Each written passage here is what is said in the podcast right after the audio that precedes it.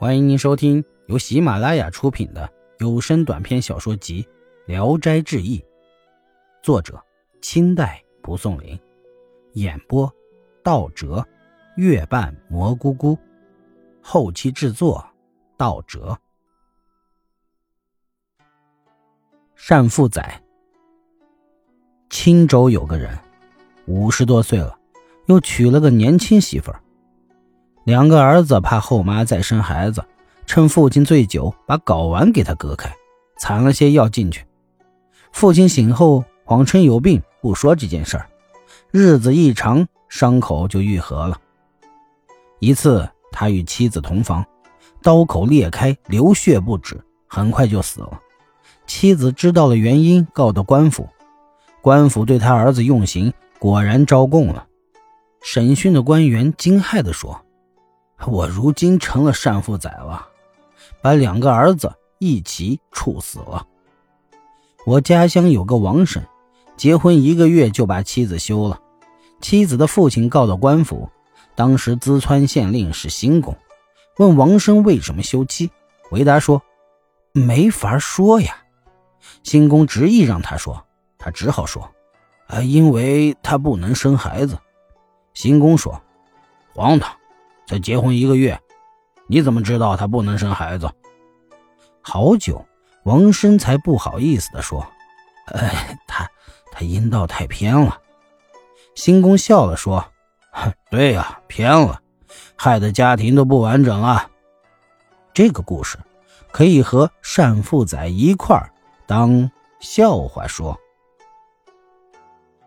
一人，淄川县有一个乡人，一向无赖霸道。有一天早晨起来，忽然有两个人将他带走了。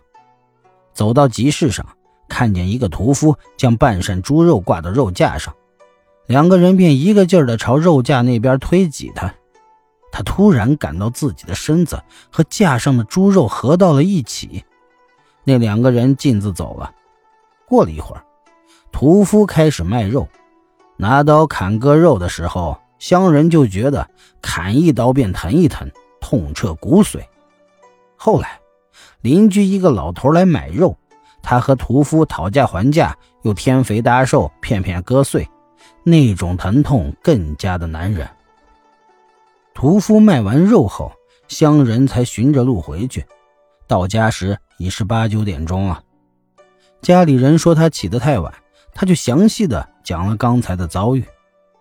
叫来邻居老头询问，老头买肉才回来，说起买肉的片数和斤数一点都不错。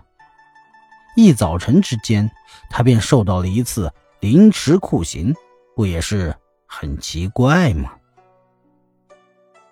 月神。扬州有一位提童之，夜里梦见月神，也就是东岳大帝召见他，言语神色很是气愤。抬头看见神旁边有个服侍的人替他讲琴，醒后心里窝囊，于是一大早便到岳庙去祷告。出来后看见药店里有个人，非常像他那个为他讲琴的人，一问才知道是医生。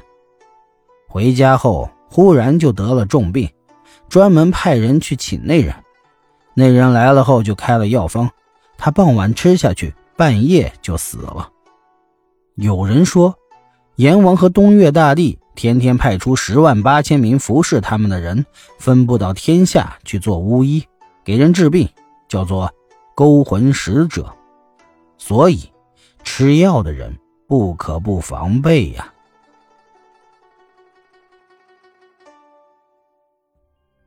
本集演播到此结束，谢谢大家的收听。